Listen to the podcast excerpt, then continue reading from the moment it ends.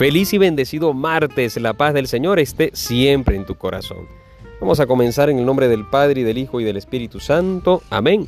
Hoy meditamos el Evangelio según San Lucas, capítulo 12, versículos del 35 al 38. Dice así, en aquel tiempo Jesús dijo a sus discípulos, estén listos, con la túnica puesta y las lámparas encendidas. Sean semejantes a los criados que están esperando a que su Señor regrese de la boda para abrirle en cuanto llegue y toque. Dichosos aquellos a quienes su Señor, al llegar, encuentren vela. Yo les aseguro que se recogerá la túnica, los hará sentar a la mesa, y él mismo les servirá. Y si llega a medianoche o a la madrugada y los encuentra en vela, dichosos ellos. Palabra del Señor. Hoy en este Evangelio que acabamos de escuchar, me llama la atención y me hace eh, realizar ¿no? una pregunta. ¿Qué relación podrá tener el criado para vivir de esta manera con respecto a su Señor. ¿Qué relación tiene que haber? Porque tiene que haber una relación más allá de lo laboral, más allá del deber.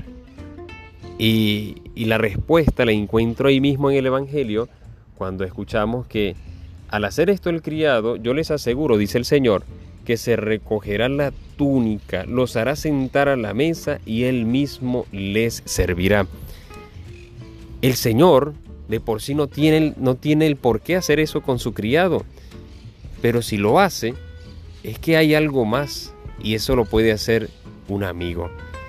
Que hay un deber, que hay un trabajo, que hay un servicio que tiene que hacer el criado, que hay una manera de vivir del Señor, pero que hay una relación de amistad, hay una confianza y la confianza no eh, suprime, ¿verdad? No elimina los deberes. Por lo tanto, me lleva a decir que mi relación con el Señor es una relación de amistad.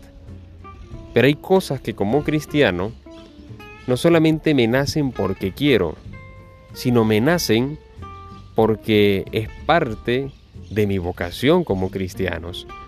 Es como hay cosas que yo no puedo perder de vista que yo tengo que hacer el esfuerzo para que se cumplan.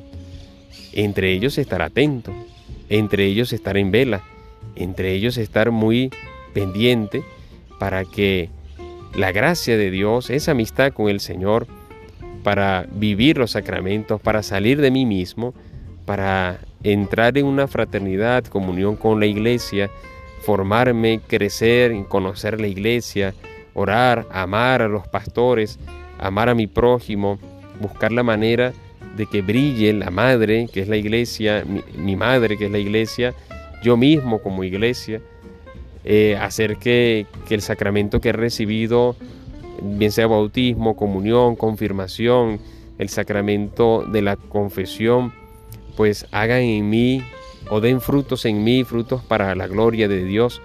Esas son cosas que, a lo mejor no, no nos nazcan así de, de buenas a primeras pero, pero nos llevan a mantener esa amistad con Dios. Entonces hay una confianza con el Señor y hay también algunos deberes, digamos, que son más allá de deberes, que son obligaciones, me hacen mucho bien a mí.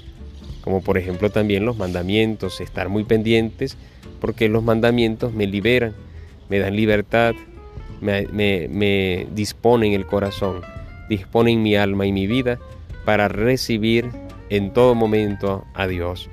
Disponen mi alma, me disponen físicamente, humanamente también y me ayudan, me hacen crecer como hombre, como ser humano, me hacen crecer muchísimo.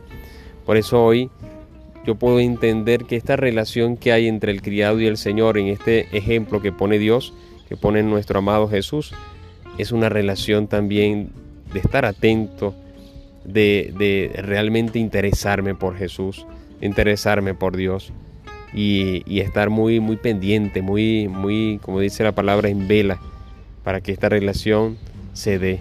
Yo eh, hacer lo posible por, por, estar en la presencia, ¿no? De, recibir. O sea, que mi, que mi vida gire en torno como gira el entorno del criado, eh, que la vida del criado sea, sea una vida que gire en torno al Señor, ¿no? Muy atento al Señor. que mi vida gire en torno a Jesucristo, que Él es mi Señor, tu Señor, nuestro Señor.